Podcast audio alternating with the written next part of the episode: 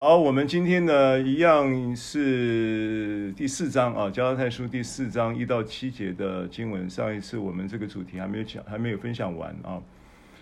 那嗯，第四章的这个经文的段落呢，我们上一次上个上一周我们说到了承受产业的啊，这个承受产业呢。它有一个先决的条件啊，这个条件就是称义。那这个启示呢，是从创世纪十五章六节七节，六节七节，因为经文呢在创世纪十五章六节七节说，亚伯兰信耶和华，耶和华就以此为他的义。耶和华又对他说：“我是耶和华，成为你出迦勒底的乌尔，我要将这地赐你为业。”啊，因为。整个十五章从开头呢，就这个对话跟亚伯兰，神跟亚伯兰之间的对话呢，就一直是在一个神，你可以感受到他的那一个在爱中带来的一个急切啊，就是要要要劝说啊，要说服亚伯兰，让他产生信心。那所以。在一到五节的一个说服的过程，第六节有了一个成果，就是亚伯兰信耶和华，耶和华就以此为他的义。啊，当这一个步骤完成了，啊，这个称义的步骤完成了，那耶和华呢就即刻的，啊，也很急切的就应许了这个赐他啊产业的这个。呃，这个事情，啊，那所以我们在呃上一堂有特别提到这一点哦，就是如果我们从这个事情啊，神整个对亚伯拉罕啊，对亚伯兰的这个承，这个叫做呃承受产业的应许的这个逻辑是这样子的，那所以我们就可以。可以理解到一件事情，就是推理出一件事情，就是呃，承受产业呢，它有一个必要条件，就是称义。那如果跟承受产业有这样的一个称义的条件关系的话，那承受产业这件事情的相反的一面呢，就是不义啊，就是罪。所以。罪跟不义的一个延伸性的意思，延伸性的定义就是产生一个不能承受产业的状态，啊，其实就是罪跟不义的状态。呃，所以当我们不能够拥有神要赐给我们属于我们的东西，啊，因为我们我我们在这个错误的思维逻辑里面啊，没有办法得到。神要赐给我们的这些的祝福，这些产业的祝福，那这在神的眼中呢，也就是不义，也就是罪的延伸啊。所以这个是我们在上一堂跟大家分享的时候的一个一个一个启示的重点啊。那那你说为什么神会这么样，会这么样的呃，对于？这个所谓的为什么神要这么积极的，应该这么说，然后差遣他的爱子耶稣基督来成就这个呃救恩的这个作为啊，来带出这个救恩的行动，要就是为了要彻底解决罪跟不义的事情。那为什么呢？那很简单呐，就是说。我们我们讲到，就是如果你爱一个人，啊，但是呢，你爱他到一个情况，你却有层层的障碍，让这个爱不能够临到他，因为爱，爱的具体行动就是，就是赐给，就是给予嘛。爱的具体行动是给予的情况，如果。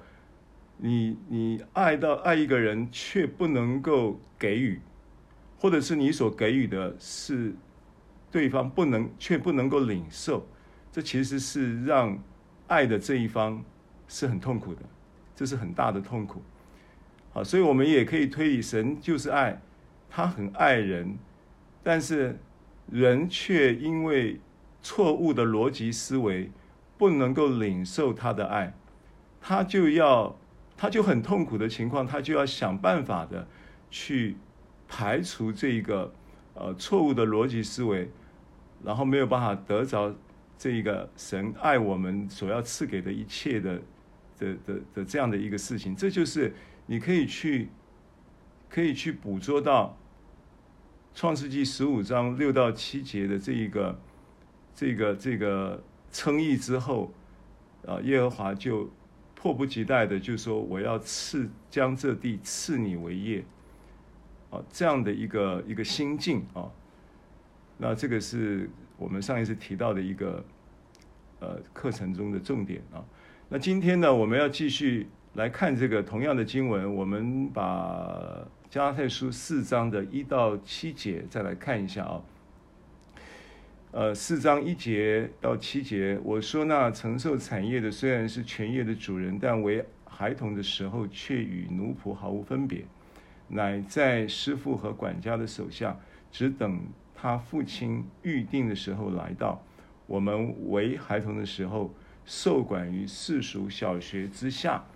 也是如此，及至时候满足，神就差遣他的儿子为女子所生，且生在律法以下，要把律法以下的人赎出来，叫我们得着儿子的名分。你们既为儿子，神就差他儿子的灵进入你们的心，呼叫阿巴父。可见，从此以后，你们不是奴仆，乃是儿子了。既是儿子，就靠着神为后世。好，到第七节这里就可以了啊。好，那这个我我们就接着呃分享啊，接着分享，提到这个产业啊，我们我们上一堂课到了呃结束的时候提到了。就是这个产业呢，是指的什么？那当然，我们在前面已经有跟大家分享过，比方说，呃，三章这个议题，其实在三章就已经保罗就已经先带我们切入了啊。比方说，三章二十六节、二十七节啊，三章二十六节、二十七节，所以你们因信基督是都是神的儿子。你们受洗归入基督的，都是披戴基督了。哦，所以从这个二十六节跟二十七节的的这个呃，刚刚我们读的这个经文里面，你可以看出来，看出来一点点蛛丝马迹，就是你们因信基督耶稣都是神的儿子，有了神儿子的生命。啊，你们因信耶稣基督都是神的儿子。他这里他的白纸黑字的这样的一个意思表示是什么呢？他为什么不说你们因信基督耶稣都是信徒了？为什么他不说你们？所以你们因信基督耶稣都是基督徒了？哦，所以你们因信耶稣基督都在基督里都是圣徒了。那为什么不用这个，或者是甚至想说，你们因信耶稣基督成为信徒，也都可以成为，都都可以，呃，跟随耶稣做门徒了。他强调的是儿子，信耶稣呢，信的耶稣基督都是神的儿子。好，那呃，这是一个要思可以思考一下啊，我们等下可以继续跟大家分享。然后讲完了以后呢，又说你们受洗归入基督的都是披戴基督了。这个话又到底是什么意思？披戴原文的意思是穿上。那为什么是神的儿子就是神的儿子？然后又强调一个受洗归入基督，为什么要强调受洗归入基督这件事情？好，那简单的说，我要你思考的就是说。神的儿子，你是神儿子，你得着了神儿子的身份，然后呢，这是二十，这是二十六节所强调的，对不对？那二十七节他其实隐隐约约的在讲什么呢？他在讲，有了神儿子的身份，进一步还要得神儿子的名分，这是二十六节的的一个一个一个就是启示了。看到那么一点点，我们今天要分享四章的这一段圣经的时候的一个二十六节起的一个头，啊，起了这一个头。那为什么说二十六节、二十七节是儿子的身份带出儿子名分的这样的一个隐藏的含义啊？为什么在这么这里这么说呢？因为二十七节他强调了受洗这件事情。那受洗这件事情呢，罗马书就有很清楚的一个诠释啊。罗马书的第六章。第四节、第三节到第五节，六章三节五节呢？经文说呢，岂不知我们这受洗归入基督耶稣的人，是受洗归入他的死吗？所以，我们借着洗礼归入死，和他一同埋葬，原是叫我们一举一动有新生的样式，像基督借着父的荣耀从死里复活一样。我们若在他死的形状上与他联合，也要在他复活的形状上与他联合。所以受洗归入他的死，然后与他一同埋葬，然后接着又与他从水里上来的时候，又与他一同复活，像基督借着父的荣耀从死里复活一样。所以它就产生了一个联合的机制。这个联合机制就是在他。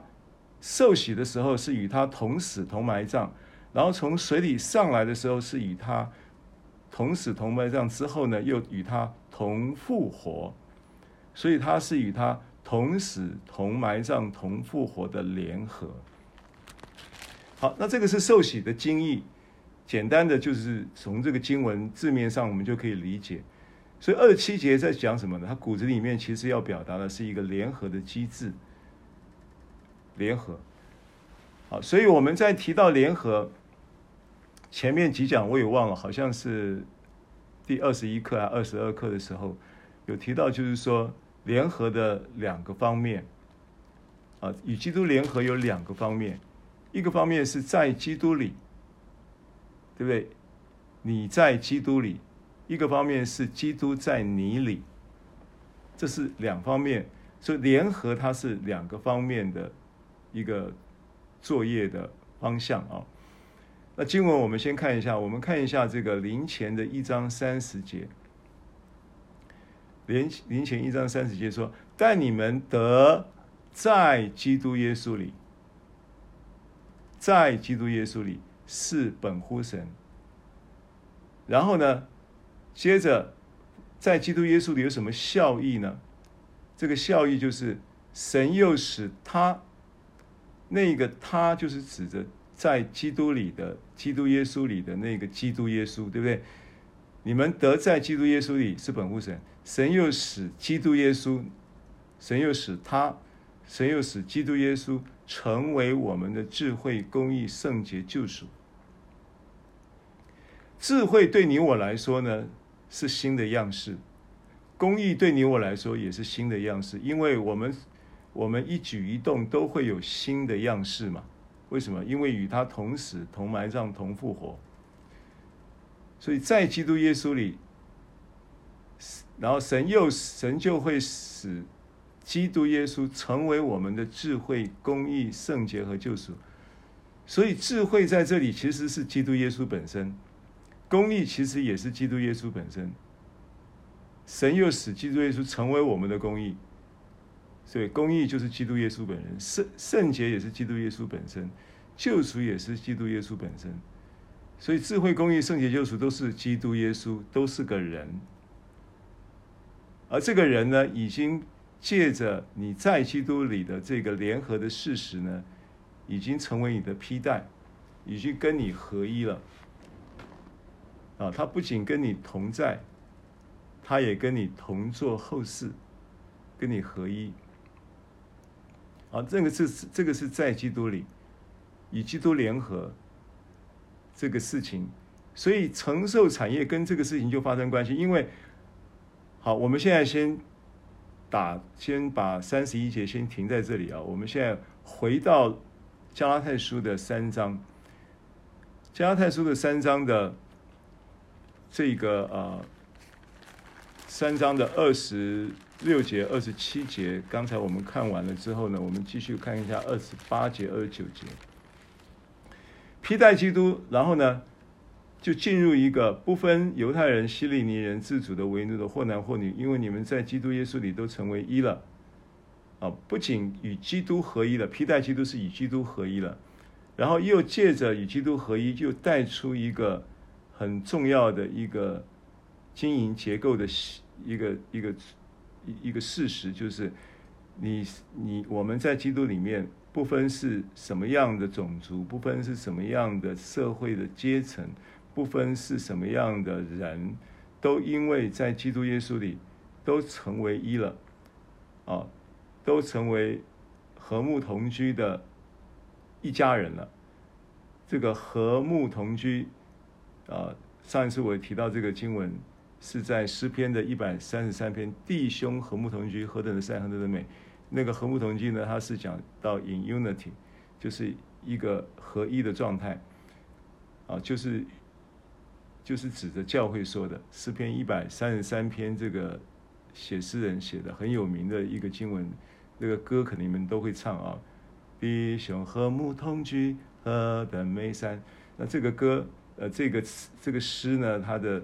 它就是启示，就是指向了一个在基督里大家合而为一、和睦同居嘛啊啊！接着就说，在这样的状态里呢，就是属乎基督，然后同时也是亚伯拉罕的后裔，也就在这样的状态里呢，就照着应许承受产业。好，所以在基督里。因信耶稣基督啊，都是神的儿子。你因为信耶稣基督，你成为神儿子的这件事情发生了。它有一个很重要的指标，这个你要把它理解成为，就是在生命的在生机这一面了啊。我们因为接受了耶稣基督做我们的救主，呃，然后呢，我们因信基督耶稣呢。都是神的儿子，在生机生命的这一面，我们有了神的生命，我们有了神神，呃，神称我们他的儿子，就是因为我们在基督里呢，也都有了他的生命的基因 DNA。那这个是生命生机一面的事实带来的身份。那另外还有一一面呢，我们常常讲叫做法理的这一面呢，我们叫做被称义，啊，因为整个哥罗西呃不不是哥罗西加拉太书，就是很一直在讲到称义，因信称义，对不对？啊，律法是我们训蒙的师傅，因为我们到基督那里使我们因信称义，这因信得救的理既然来到我们，从此就不在师傅的手下了，所以你们因信基督耶稣都是神的儿子，所以在法里面来讲，我们是艺人，我们有艺人的身份。那你成为一个这样的一个在法里面是称义的艺人的身份，在生命的生机的这一面呢，我们有了神的 DNA，我们是神的儿子的身份，指标是什么？到底目的在哪里？这就是我我从开头的时候我们提到亚伯兰信神就神就算为他的义，神又对亚伯兰说：“我将你从迦勒底的乌尔领出来。”是要将，我要将这地赐给你为业。你看，称义指向了承受产业，这是一面，对不对？法里面的身份，另外神儿子的身份赐予我们，也是为了能够与神联合，然后进入这个呃，在基督里，也进入了基督在你里面的双向的联合。进入一个实体的叫做教会生活，产生一个应许，就是凭着应许承受产业的目的跟目标，都指向承受产业。好，我再整理一次啊。从三章二十六节、二十七节这个经文看出了我们有神儿子的身份。二七节指的受洗归入基督耶稣，是因着与他联合而能够带入一个神儿子的名分，承受产业。好，那这个逻辑是什？这个逻辑是什么逻辑？这个逻辑跟我们上一次说的，说到我们亚伯兰信神，神就算为他的义，接着就要赐地为业，让要他承受产业。的这个逻辑是一样的，为什么？因为当我们信了基督耶稣的时候，我们有了一个在生命的生机的这一面，我们有了神儿子的身份；在法理的这一面，我们有了称义的身份。而这个身份呢，啊，都是为了指向一个共同的目标，就是承受产业。为什么？因为他爱你。爱最具体的就是赐给的行动。当我爱我们爱一个人，我们一定会有给予的行动，再来表达我们的爱。那如果我们爱一个人却不能给予，或者是对方不能够接受，不管是什么障碍，你都会想要去排除他的，对不对？因为爱一个人却不能给予是很大的痛苦。神有同样的痛苦，他必须要要在爱中采取一个给予的行动，所以他赐下独生爱子，对不对？所以他会说，他会说，他因为他他这么做了啊，在以赛亚书五五十三章提到，因为以赛以赛亚书五十三章就在讲基督耶稣的救恩嘛，那五十三章到了这个末了的时候。啊，我记得应该是十一节，他说到说，他因为他的劳苦的功效就心满意足，这就是讲爱的给予，因为他赐赐下他的独生爱子的这件事情，却却带出了一个心满意足的结果，对不对？啊，所以我们可以从这里揣摩到这个事实。好，那么这个成为在生机生命的这一面。你成为神的儿子，具备了神儿子的身份，在法理的这一面，你具备了义人的身份，你被称义。那这两件事情呢，是一体的两面，是一个事实。这个是这两件事情其实都指向了同一个目标，叫做承受产业。啊，这是我们今天呢，在连接到上一周我们要说的一个思维上的一个整理啊。好，那么有了这个呃，有了这个概念以后呢，四章我们继续往下看，因为我们提到了什么呢？我们刚刚提到你具备了神儿子的身份，完了呢，神希望更具体的是你能够长大成人，承受产业，然后得儿子的名分。那身份跟名分呢？它有两个重点呢，是我们要理解的啊。为什么他圣经中要强调儿子的名分？那呃，这个，比方说呢啊，如果说的确我生了一个儿子，的确这个儿子是我生的，所以他有了我的儿子的这样的儿子的身份，没错。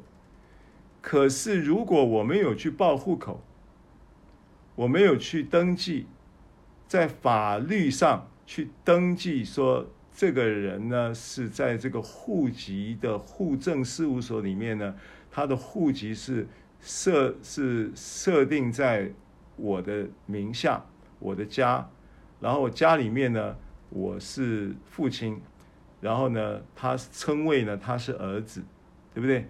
没有这一层，没有这个报户口这个动作，没有做这件事情，他就没有名分喽。那没有名分的话，有一天如果我被主接去了，我名下有很多的遗产，啊，他就没办法分配哦，因为他没有名分了。好，这个是为什么？第一个，为什么是要？要这个有了身份呢，又要有名分。那这个经文呢，譬如说，啊、我们对照呃罗马书八章来看哈，我们现在看一下罗马书，等一下再回到加拉太书啊，我们看一下罗马书的第八章第十五节。罗马书的八章的第十五节开始，有一小段经文说：“你们受的不是奴仆的心，仍旧害怕；你们所受的是儿子的心，因此我们呼叫阿巴父啊，是儿子了啊！圣灵与我们心同证，我们是神的儿女。”十七节，既是儿女，便是后世，就是神的后世，和基督同作后世。那后世是什么意思？后世的意思就是承继产业。后世的意思就是要承受产业，这叫后世。啊，因为实际上你如果去查原文啊，在这个加拉太加拉太书第，因为我我我要强调罗马书这个经文的意思是说，既是儿女，便是后世。你具备了儿子的身份，这是一件事；你理所当然的也理当要承要承有承承受产业的前提是你必须要有儿子的名分。你是儿子，有儿子的身份，所以理所当然你也是就必须就有了具备了神儿子的名分来承受产业，而。按照加拉太书呢，把这一个身份带出名分的中间呢，他有了一个过程。这个过程就是，就是被训蒙，被在师傅跟管家的手下，然后呢，经过了这个孕育、跟成长、跟塑造等等，啊，有那么一个成长的过程。那这个是加拉太书的。保罗的教导的思路，那所以四章提到这件事情啊，我们回到加拉太书第四章，提到这件事情，说我们为孩童的时候，第二节嘛，乃在师傅和管家的手下，只等他父亲预定的时候来到，什么时候就承继产业的时候来到，啊，那他有一个有一个有一个，他们他这个比喻其实。我上次有提到说，因为这个他们一一一一讲这个比喻，他们一听就会明白说，哦，原来我如果回去到律法之下，其实我又回到了师傅的手下，我又回到了那个这个这个这个在奴与奴仆毫无分别。虽然我是全业的主人，但是呢，我为孩童的时候呢，是与奴仆毫无分别。这个比喻他一听就明白，我不能够回到律法之下。我回到律法之下，其实就是等于是回到奴仆的地位一样。所以，不是说每一个信徒都必须要历经律法的孕育，或者要历经律法在在他手下经过律法的这个管教，或者是呃呃呃这个管理治理的程序。不是，我们一我们一在基督里重生。我们就在恩典中重生，我们就在他恩典的这个食物所供给的这个啊各种的食物啊供应中长大。没有说我今天在恩典中，我我成为一个基督徒，我又要先在律法上先有学习，然后我才能够进入恩典。这个比喻不是这个意思。好，我我我这个我已经重复了几次了，我再强调一下。好，所以这个是我们在看四章的时候，啊，有那么一个概念。哈，那你有了神儿子的名分，它又意味着什么？我们刚刚说到了，在这个有了身份之后，你就就要呃进一步的要去户籍登记嘛，你不能说生下来你不登记嘛。儿子生了，你就要去户籍户政事务所去登记，然后呢，有一个称谓，长子还是次子还是次女还是长女，那个户籍户口名簿，对不对？上面都会有。然后呢，你你你你你具备了儿子的身份，你就理当要得儿子的名分，是不是？这是这是作业概念，有这么一个逻辑。那圣经呢，在提这个事情的时候，呃，也是有这么一个用这个我用这个比方来跟你讲，让你明白为什么他会强调是儿子还不够。有了儿子的身份还不够，还要强调儿子的名分。那如果你去查读，我现在要继续讲儿身份，儿子的身份，呃，基于儿子的身份得儿子名分这件事情啊，那这件事情呢，如果你去查读这个儿子希腊字原文跟儿子的名分希腊字原文，它是不同的字。希腊字也是不同的字，而且儿子，啊，他这个 huios 这个字，啊，儿子叫 huios，然后儿子的名分也是一个字，儿子的名分呢，他用的是希腊字，希腊字用的是 huiostesia，所以 huios 儿子，然后 huiostesia 儿子的名分，这两个字，啊，这两个字是。是这个在希腊字呈现的时候用的不同的字。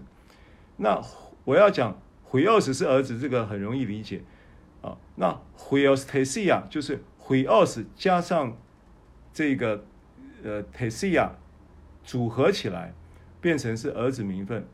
那 tesia 是什么意思呢？huiostesia 就是整个儿子的名分的用字啊，他用这个 huiostesia。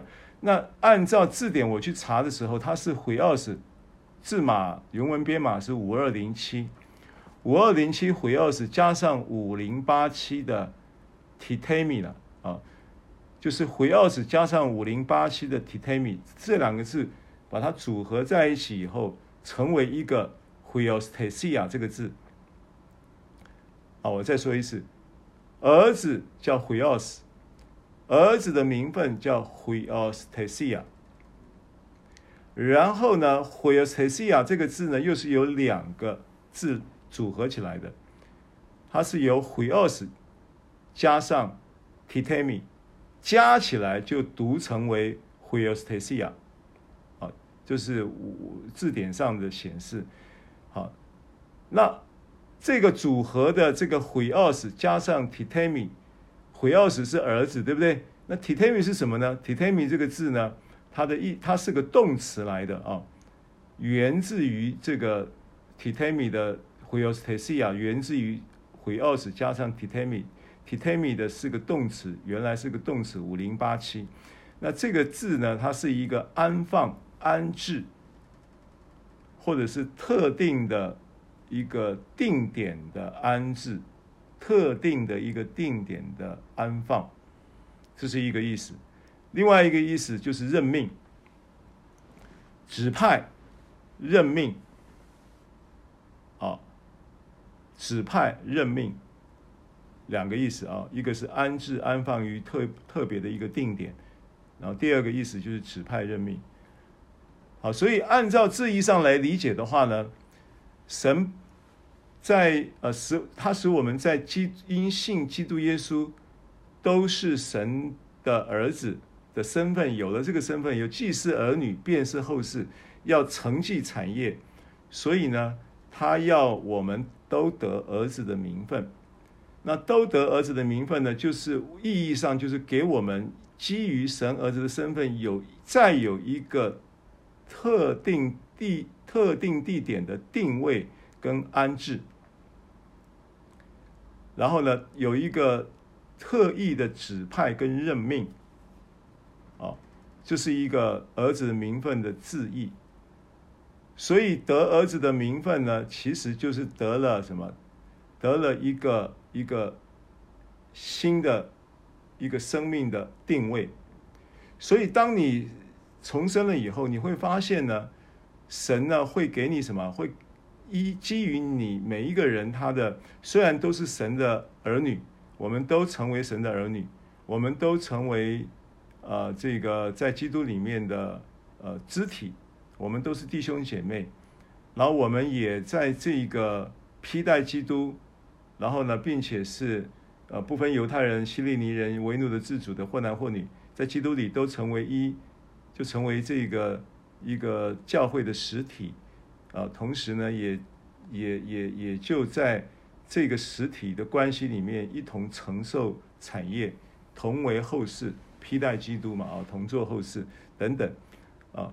你会发现呢，每一个人呢，他都被有在这个关系、肢体关系，在教会的这个合一的这个实体的关系里面，都会有不同的定位、不同的恩赐、彼此服侍等等啊。这个具体的应用上来讲呢，这也是承受产业，也就是儿子名分的一个部分的意义。从字义上可以这么理解，对不对啊？所以，我们回到加拉太书的第四章。那我们刚刚提到，既然我们因信基督耶稣都是神的儿子，然后我们受洗归入基督耶稣，然后披戴基督，它的意义就是在基督里与神联合。而这个联合，它有两方面的联合。这个一方面是什么？一方面是我们在基督里，所以我们提到了这个在基督里呢，有这个呃本乎神了啊、就是林前一章三十节的经文说，我们得在基督耶稣里是本乎神，神又使他成为我们的智慧、公义、圣洁、救赎。好，这是联合的一方面，在基督里。那这一个联合的这一个方面呢，呃，它就意味着神。在基督里所成就的一切，成为我们的所拥有的承受产业的一个部分。所以，当我们讲到儿子名分的时候，它有一个结构是承受产业的结构，而这个承受产业的结构呢，其实就是与基督联合，或者是我们讲讲法可以说是与基督联合，与基督联合就是与神联合。因为神使基督成为我们的智慧、公义、圣洁和救赎。神是透过基督与我们联合，所以当我们与基督联合的时候，其实我们也是在基督里与神联合。那么，这个在基督里，这是一个方面的一个解释，这是得儿子名分实质上的一个结构性的意义的一方面。那另一方面是什么呢？另一方面，譬如说。我在列举这个经文，譬如说《加拉太书》二章二十节，我们很熟悉的，对不对？我已经与基督同钉十字架，现在活着的不再是我，现在活着的不再是我，乃是什么呢？基督在我里面活着啊，这就是联合的另外一方面了。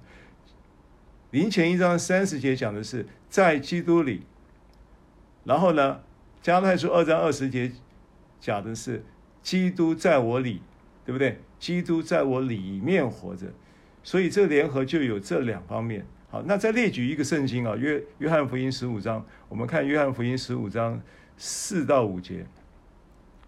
约翰福音的十五章四节五节，啊，这边讲的就更清楚了啊。约翰福音的十五章的四节五节，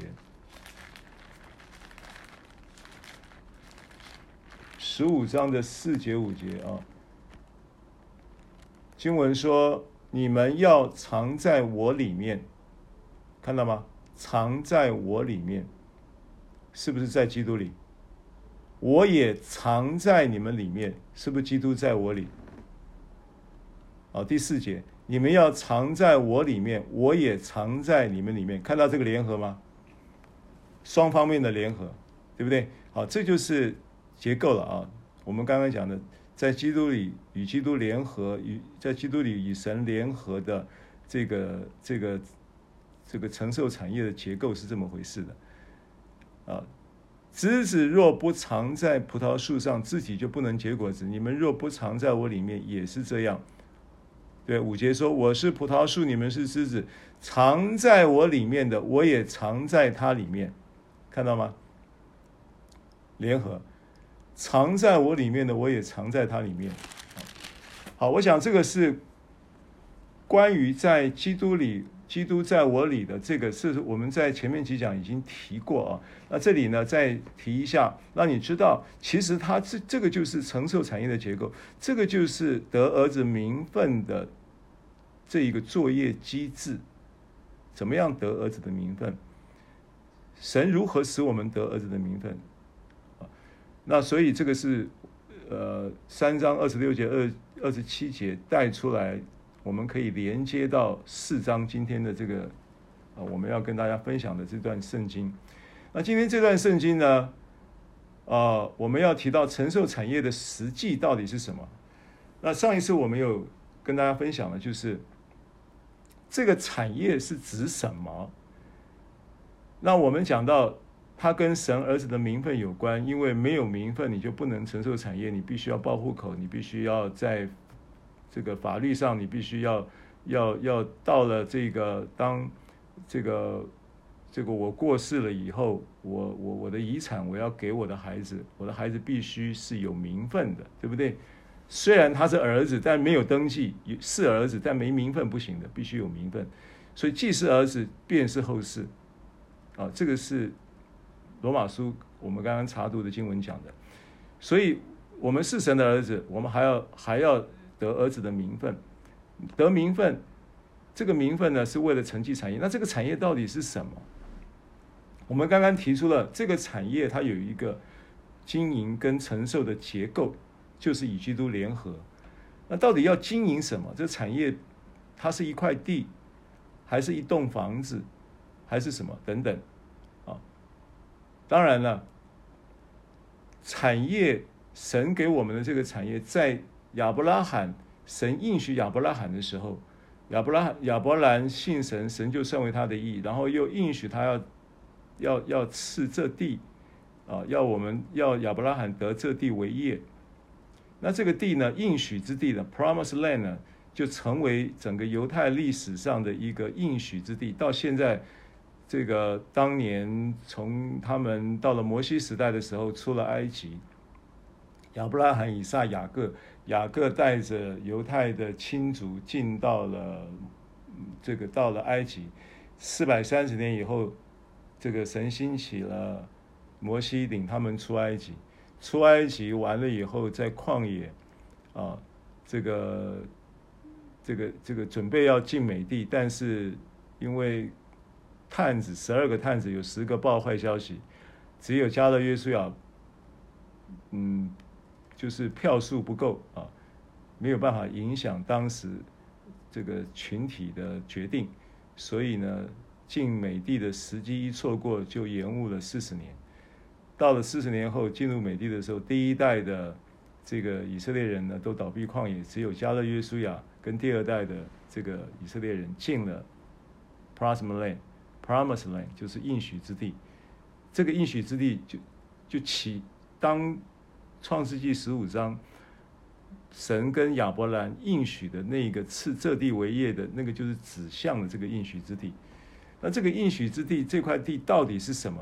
它的意涵到底是指什么？难道我们现在这一班的新约信徒都要去耶路撒冷过日子，都要到现在的也这个所谓的 Promise Land 啊，就是要到以色列地那里去？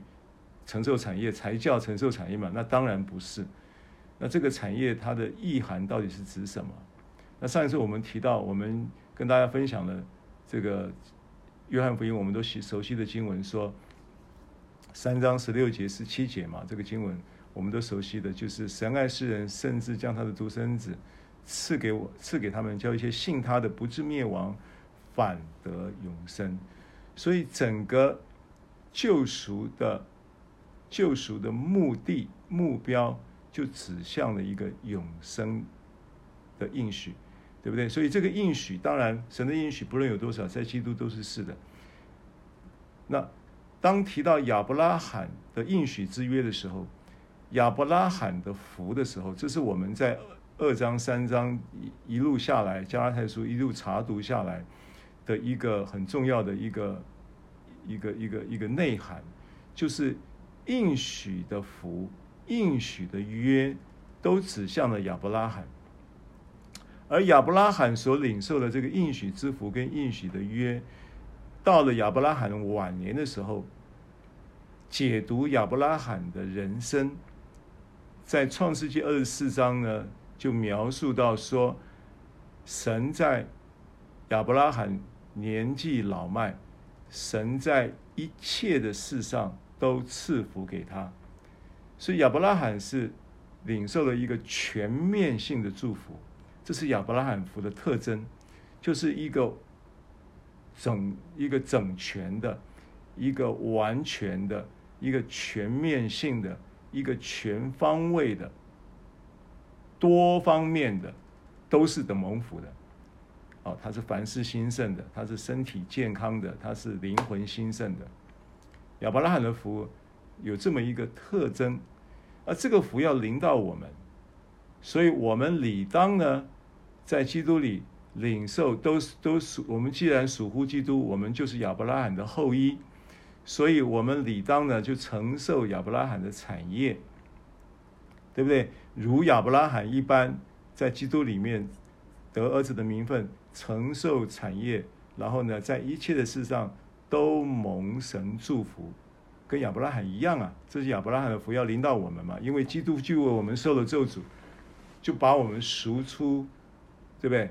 为我们受咒诅，就把我们赎出了这个律法的咒诅，叫我们这一班呢，这个呃，这个这个这个叫做什么？外邦人可以因信耶稣基督啊，可以得着所应许的圣灵，就亚伯拉罕的福临到我们，然后得到所应许的圣灵，这个都是很重要的经文，这都我们之前分享过的。那但是这个产业呢，是不是就是说我身体健康呢？产业是不是就是我凡事兴盛呢？这产业是不是就指着我的灵魂兴盛呢？就是所有的事情都是很兴盛。对，所有的事情就如同亚伯拉罕年纪老迈，神在一切的事上都赐福给他。这样的 promise，这样的 promise 在就是应许在亚伯拉罕身上的这些福也会临到我们。但这一些应许的福呢，其实都是结果，而有一个总瓜性。囊瓜了这一些所有的祝福，因为每一个人的需要或者每一个人的境况不同，那神呢要赐给的这个福，向着每一个人的应许，叫做神儿子名分承受产业的这个产业呢，它就指向了一个总瓜性的恩典的核心的赐福，叫做永生。这就是上一次我们提到三章。约翰福音三章十六节的时候，跟大家做了一个，呃，做了一个这样的解释嘛啊，然后呢，接着十七节说，因为神差他的儿子降世，不是要定世人的罪，乃是要世人因他得救。好，那如果你理解得救，啊，你要去理解得救这件事情，什么叫做得救？三章十六节就有一个非常清楚的一个跟十十七节的一个对称性的解释。三章十六节讲到神爱世人，他要赐人永生。因为我刚刚讲了，神就是爱，神爱人，神的赐给就是爱的具体行动，而他不能赐给，或者是神不能领，人不能领受神所赐给的，那神是很痛苦的。所以他必须要排除这个人不能领受神所赐给的具体的这个爱的行动方案，所以呢，他就必须要排除这些障碍，所以他将他的独生子赐给他们，叫一切信他的不至灭亡，反得永生。所以神爱世人，要人得永生，他赐给的产业就是永生，他赐给的主题就是永生，而在十六节。定义了这个神爱要赐给的永生，就是神爱的具体赐给的标的的时候，下面十七节就提到说，他要世人因他得救，所以得永生跟得救是一回事。过去我们理解得救是从罪中得救，对，当然神不是要定世人的罪。是要叫人世人因他得救，当然指的是按照十七节的前后文讲，当然就是指着让人从罪中得救，但最终得救只是得救的一个部分，重点是要得永生，而得永生呢，是要承受产业，因为这个产业其实就是永生的生命。按照我们刚刚解读这个约翰福音三章十六节、十七节的这个经文的内容，我们就可以这样子去掌握这个经文的启示是这么说的，对不对？好，那我已经提到了。刚刚提到一件事情，罪有一个延伸性的定义，为什么呢？为什么？为什么说到这个罪啊，就是延伸性的定义是什么？记得吗？刚才我们开头的时候提到，因为如果今天我们承受产业的，在这里我们就可以从三章十六节、十七节约翰福音的经文里面就可以把。这个产业冠上永生的这个词，叫做永生的产业。我们要要得这个永生的产业，得这个应许的永生，得这个永生的产业的一个前提，就是一个必要条件，就是要称义。称义是得这个永生产业的必要条件。这个事情是我们已经沟通过的，已经分享过的。有了这个前提。那么，得产业、承受产业、得以承受永生的产业的这件事情的相反的一件事情就是不义，因为称义是得产业的必要条件，不义当然就是得产业的障碍，对不对？啊，所以罪有一个延伸性的定义，就是不能得永生的产业，不能得。永生不能因此而得救，但是呢，耶稣基督曾差他的儿子耶稣基督降世，就是就是要来怎么样？就是要要世人因他得救，就是要世人不被定罪，对不对？所以不但这件事情就不仅止于说你是从罪中得救，从罪中脱离罪啊，不仅止于此。从罪中得自由，不仅止于此，还要从律法中得救，还要从律法中得自由，对不对？为什么？因为加拉太书四章讲到了，你必须从律法中，我们看一下，跳着看，我们看一下第七第七节，呃，第七节四章的第七节，呃，四章的第七节。第七节说：“可见从此以后，你们呃不是第第五节，要把律法以下的人赎出来，叫我们得儿子的名分。看到吗？第五节，加拉太书四章五节。哦，我们现在讲到四章五节，要把律法以下的人赎出来，叫我们得儿子的名分。OK，所以从最终得救是一件事情。”从向着罪得自由是一件事情，向着律法得自由是一件事情，这两件事情都很重要。啊，所以得儿子名分呢，它意味着你要从罪中得自由，你也要从律法中得自由。这个是加太书四章特别强调的，要把律法以下的人赎出来，叫我们得儿子的名分。好，那我请问你怎么赎？怎么赎出来？因为律法以下的人在这里，我们要解读的不是，不是把它解读成为是犹太人。当然，犹太人当这个律法呢狭义的去解释它的时候，它指的就是摩西律法，没错。可是呢，外邦人受信的这个加拉太人是外邦人哦，外邦人也有外邦人的律法，对不对？自己就是自己的律法。所以，我们虽然不是犹太人，我们是不是一样有律法的思维？有啊。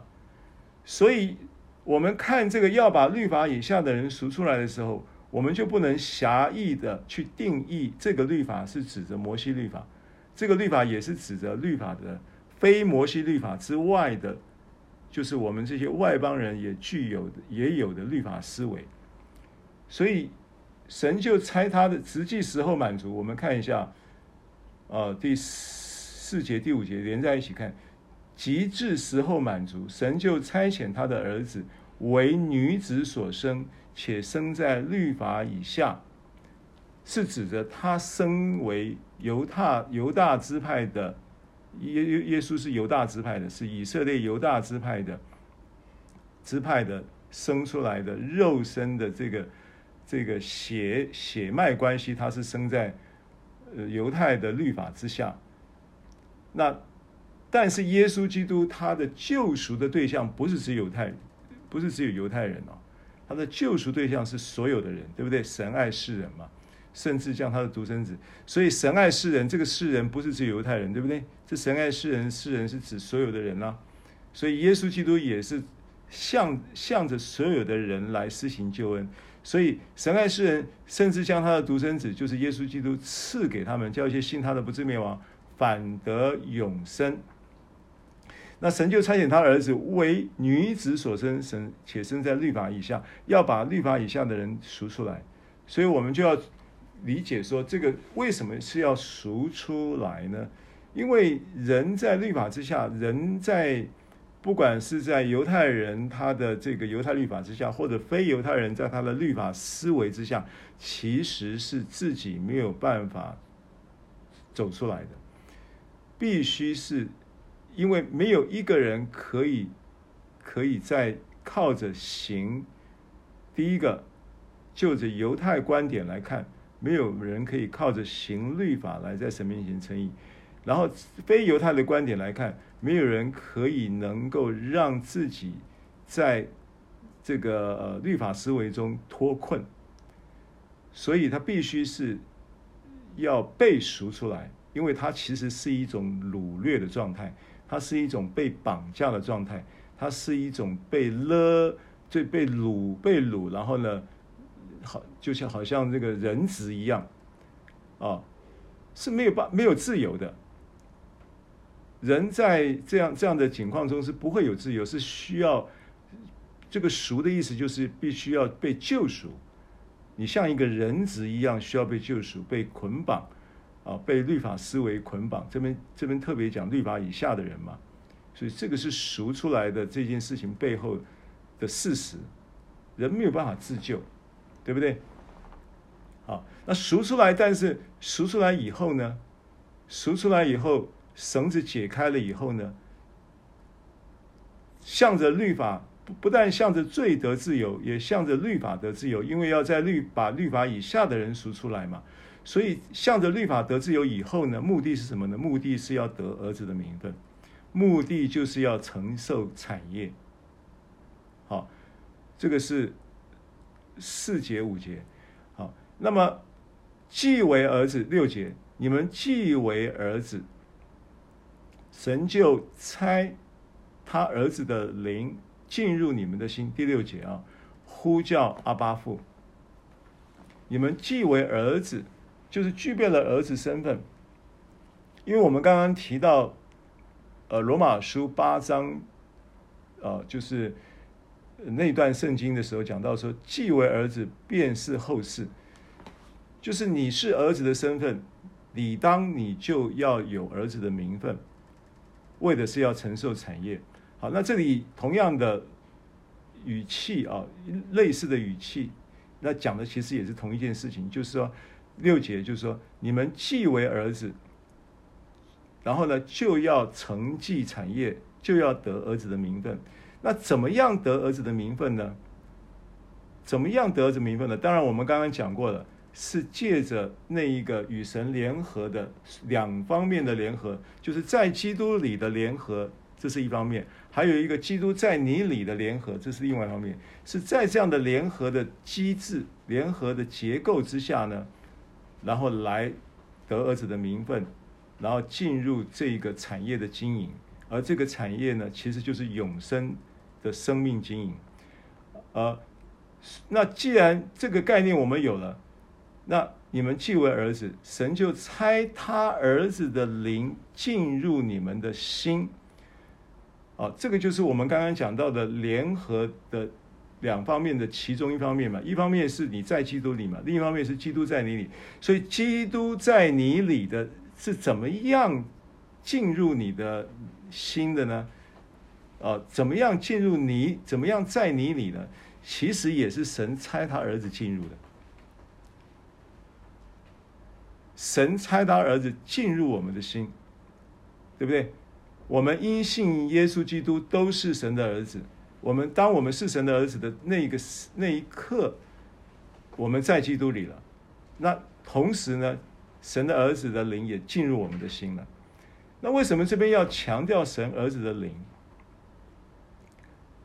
他不讲说圣灵，他为什么不讲说基督的灵？啊，不讲说神的灵。不讲父父的灵，他讲儿子的灵，意思就是说，当你得儿子的你，我我们把经文啊五节六节要连在一起看哈，我们再把五节看一下，因为四节了，从四节到六节。极至时候满足，神就差他的儿子为女子所生，且生在律法以下，要把律法以下的人赎出来，叫我们得儿子的名分。这是四节五节。那得儿子的名分呢？是怎么个得法呢？他说：“你们就既为儿子，就因为信基督耶稣都是神的儿子嘛。那都是神的儿子，当然也就要有神儿子的身份。”那也不仅止于有神儿子的身份，你还要得神儿子的名分嘛？既是儿子，便是后世嘛？要准备要承受产业嘛？对不对？不要到时候要分财产的时候，你名没有你的名字，对不对？所以你必须要要有儿子的名分。那得儿子的名分的这件事情，实际上的操作是什么呢？操作是。你已经有了儿子的身份，你们第六节，你们既为儿子，神就为了要叫你们得儿子的名分呢，就差他儿子的灵进入你们的心，差他儿子的灵进入你们的心，是那当他差儿子的，我刚刚强调了，为什么他讲的是儿子的灵，而不是讲的是是是圣灵，或者不是讲的基督的灵，或者是耶稣的灵。不拉不拉，有很多的灵的描述，但是他要强调儿子的灵。那这个时候你你就要理解，这个儿子的灵，当然他指的是基督的灵，没有错。可是他怎么不用基督的灵的称谓，不用耶稣的灵的称谓？当然他也是圣灵，没有错。但是他为什么不用圣灵的称谓？他用儿子的灵的称谓？其实他要强调的是，你会透过神在你。这一个基督在你里面的这一个这个这个联合的作业机制里面，不断的透过他的话语产生儿子的意识，就是我们我们在这个恩典的这个呃神学里面很重要的一个部分，就是说你会发现呢。律法跟恩典的精神上最大的差别就是，律法呢，它的主题是要求；恩典呢，它的主题是供应。所以恩典的逻辑很简单，就所有的事情神都已经成就了。你在基督里，你就承受了基督所做的一切的成果。因他受的鞭伤，这是他所做的成果，就是你变得了一致。所以你都是被供应，因他本为富足，却为我们成了贫穷，为要我们在他里面成为富足。所以这件事情也是他主动已经做了这一个所谓成叫我们成为富足的所有的作业，呃，程序都已经完成了。所以你的你只是享受那个成果，这个是这个是叫做恩典中的供应原则。所以你在这个恩典的供应原则里面呢，来看这些事情，这个你就很多东西你就可以看得明白。那神差他的儿子是不是神主动？是不是神供应？所以有时候呢，我们呢，我们我们我们也说慈爱的天赋。我们也接受神是我们的阿巴父，但是我们仅止于头脑接受，我们仅止于知识上的接受，我们仅止于教义上的接受，但是我们不一定有什么有这个呼叫阿巴父的这种呼叫，你心里面不一定有这样的呼叫，因为这个呼叫代表什么？这呼叫代表那个儿子的意识充满在我们的心里面，透过什么？透过神差他儿子的灵进入我们的心。神差了他儿子的灵，啊，就是就是那个儿子的灵，你可以把它理解成为儿子的意识，他赐下儿子的意识给我们，让我们在儿子的立场上不但。有一个客观的儿子的立场，说我是神的儿子，我还主观的有那一个感受，有那个意识。不但我只是有那个理解，对不对？我还有那个那那个那个主观的那一种那种感动。我真的感受到神是我的父，我真的我真的意识到不。经常的反射性的意识到，神是供应一切的神，他是我的父亲。这个就是儿子的灵的理解了。所以你不要把它想成就是个灵，你要把它想成是一个是一个是一个意识，把它想成是一个感受，把它想成是一个精神。这个这个精神呢，这个感受呢，这个意识呢，是神他要供应，他会赐给的。他会给我们的，那我们，那给我们这些，他也他帮助我们，透过这些儿子的灵、儿子的意识、儿子儿子的感受，啊，或者是在他的呃福音的真理里面去启示他儿呃儿子你的儿子的这样的身份，让你呢进入呃产生一个儿子的信心。然后进入那个儿子的名分，得那个永恒存在之神生命的生活品质的享受，这就是我们在讲到这个得儿子名分、承受产业的这样的一个一个经文上所表达的意思。好，所以你们既为儿子，神就差他儿子的灵进入你们的心，呼叫阿巴父，呼叫阿巴父。啊，那因为这个阿巴父呢，它的原文就是那个阿爸，它是亚兰文了。亚兰文它的拼音就是阿爸，A B B A，阿爸就是这个拼音。然后它是一个一个一个当时的就是呃一个一种关系文化的表达，就是说呃，它是一个极为亲昵，对于父亲极为亲昵、极为亲密的一个称谓。阿爸，阿爸，这这个称谓是极为亲密的。而他说这样的，基于你的神，神将他的儿子差他儿子的灵，就是你的那种赐给你那个儿子的意识、儿子的感受啊，儿子的那种那种那种认知在你里面，成为你意识上的反射，你很自然的就能够在常态性的。有一个情感上的投靠，啊，有一个有一个有一个具体的依靠，然后就很自然的就是阿巴父，阿巴父，阿巴父，这么亲密的一种一种称谓，好，所以儿子的灵进入你们的心的，他的一个主要的核心意义到底是什么呢？是神要亲自透过。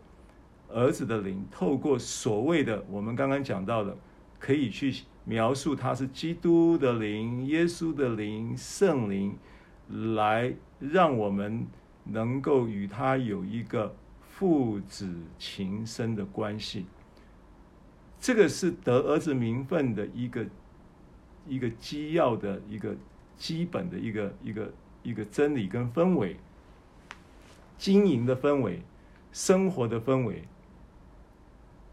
可以理解吗？就是说，我试着去诠释保罗在写这个，因为他是一个，他就是一个，一个一个一个一个神学的教导，啊，讲到称义的时候，讲到了这一层，啊，跟称义跟得承受产业的这样的一个逻辑性的关系，但这个关系，这个逻辑呢，要怎么样能够成为你生活的思维跟生活的一个核核心逻辑？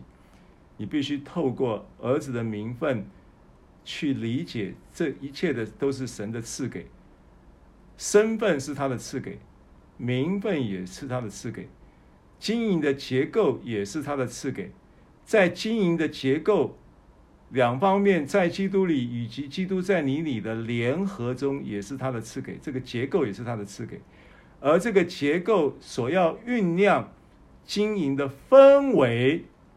感受等等也都会是他的赐给，你只是在这样的过程中不断的被他的赐给供应，在信心里就不断的去领受赐给供应，就能够得儿子的名分，就能够承受产业，就能够进入那一个产业的永生的那一个本质，就是复活的大能。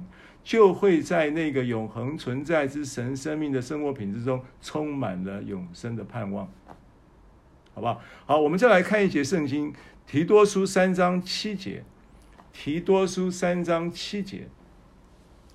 好，所以这一个主题呢，我们很清楚，得儿子的名分，承受产业这个主题，它的内涵呢，在这段圣经里面要表达的这些重点。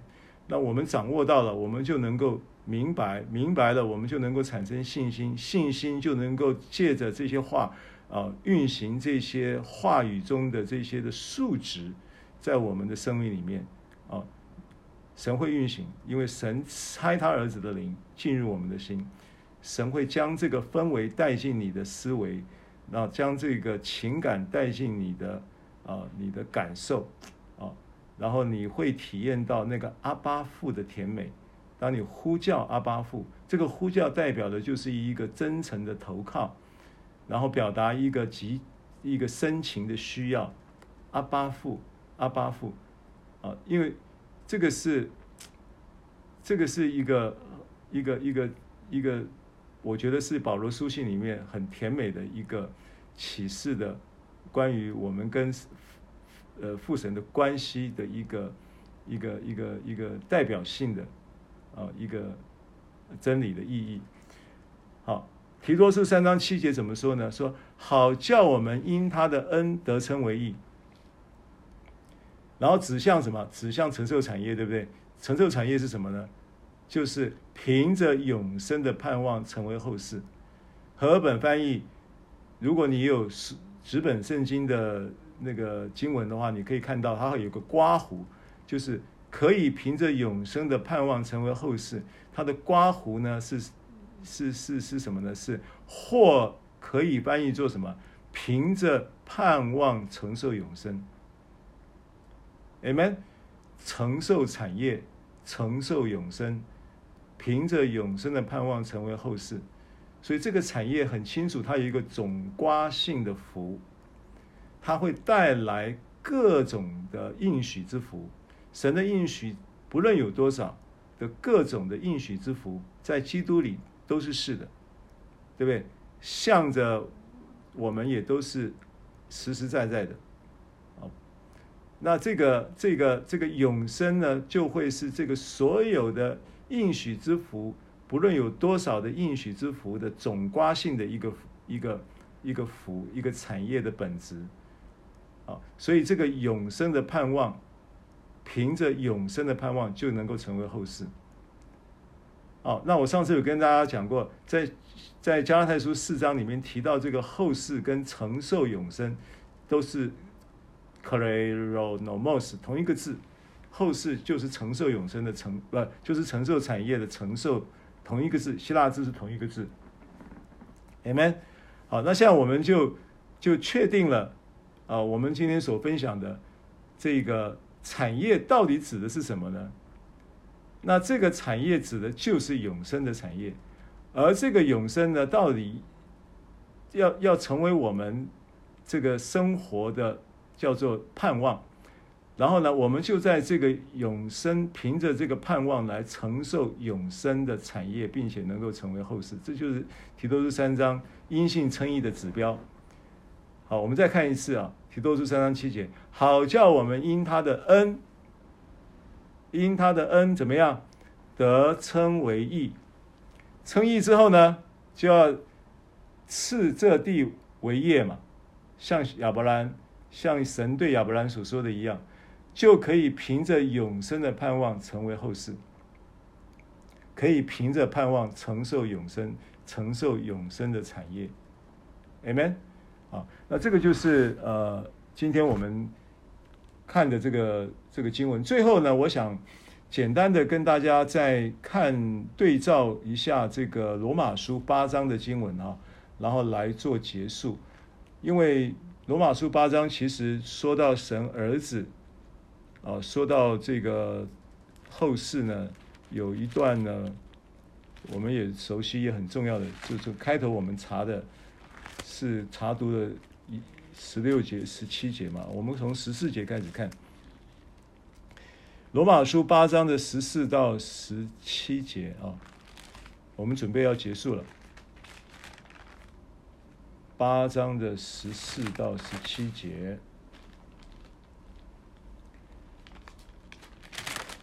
好，他说：“凡被神的灵引导的，都是神的儿子。”好，那这里神的灵你要怎么理解？怎么理解这个神的灵呢？你可以把它理解成父神。父的灵，为什么？因为都是神的儿子，是被父的灵引导，很自然会有的伦理的一个关系，对不对？你是被父的父的灵引导，然后你会有儿子的意思。阿门。好，所以你们所受的不是奴仆的心，仍旧害怕。为什么做奴仆？因为在律法之下。是不是？哦，这个就跟加拉太书所教导的是可以这样对比的呼应。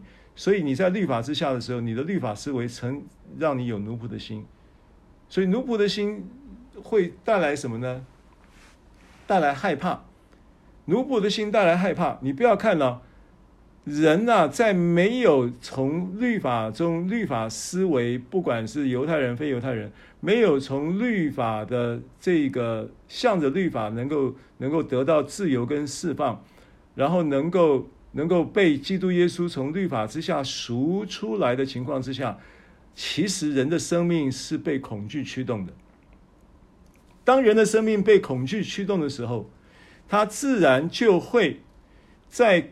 恐惧的驱动之下，采取立功之法的行动，这是很自然的。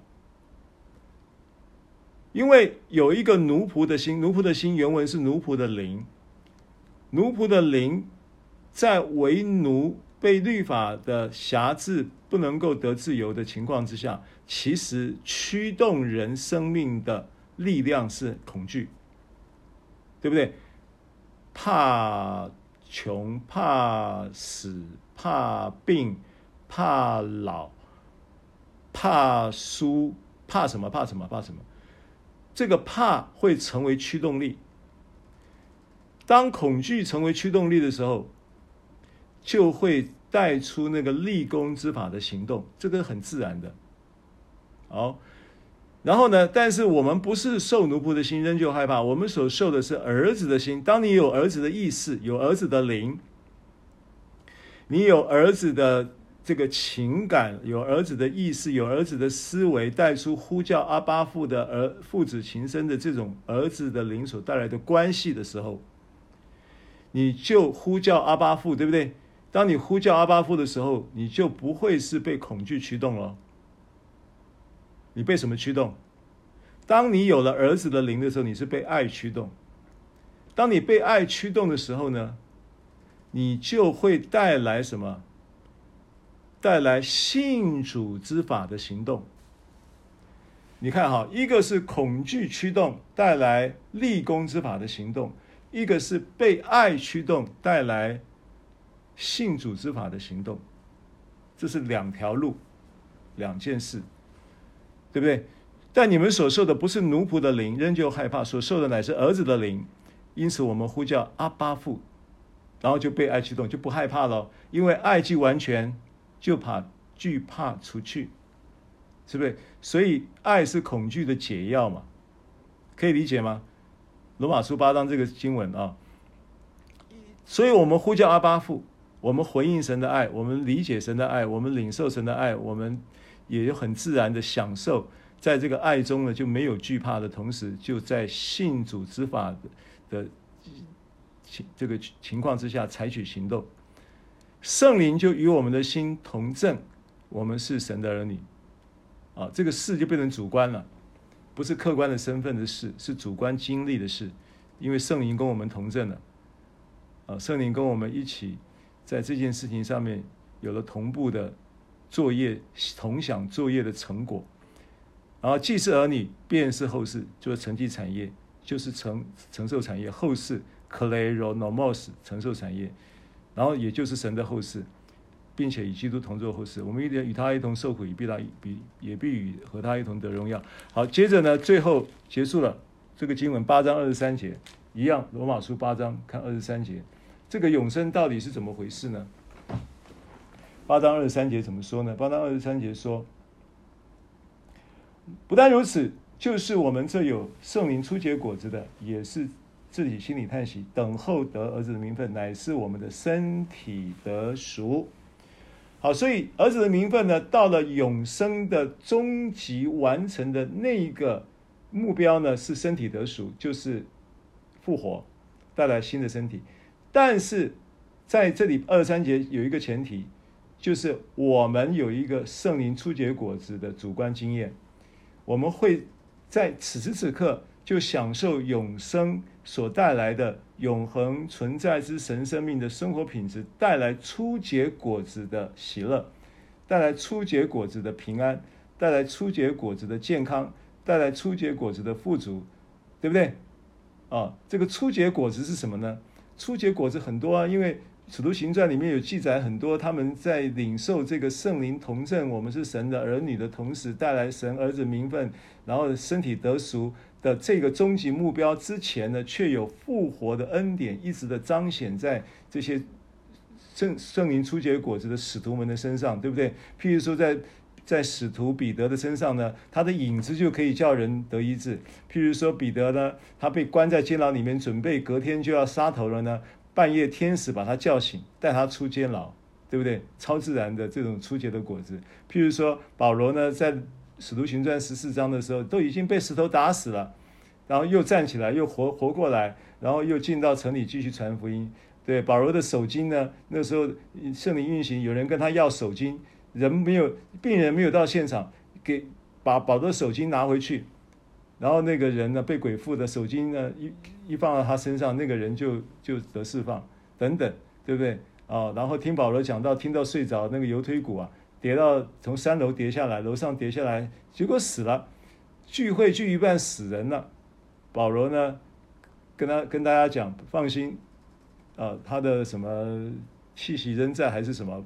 总之我忘了那个经文怎么说的，二十章使徒行传嘛。然后继续讲到一领圣餐，哎，结果他活过来了。哦，这个这个都是圣灵初结的果子，所以永生呢，就是得儿子的名分，一指的指向的一个身体得赎，而实际上我们现在就可以不断的主观的去经历这个儿子名分的实际，就是永恒存在之神生命的生活品质彰显在我们身上。好，我们来祷告，结束结束今天的聚会。主耶稣，感谢赞美你，谢谢你透过这个得儿子名分来承受你啊所赐的永生产业的这样的祝福，这些话语成为我们生活的应用啊，不仅是我们呃在教义上、在真理上有一个知识上的理解，我们更渴望这个儿子的灵能够不断地运行在我们的心中，儿子的意识啊，儿子的这样的一个立场，儿子的看见啊，然后呢，呃，领受父的爱。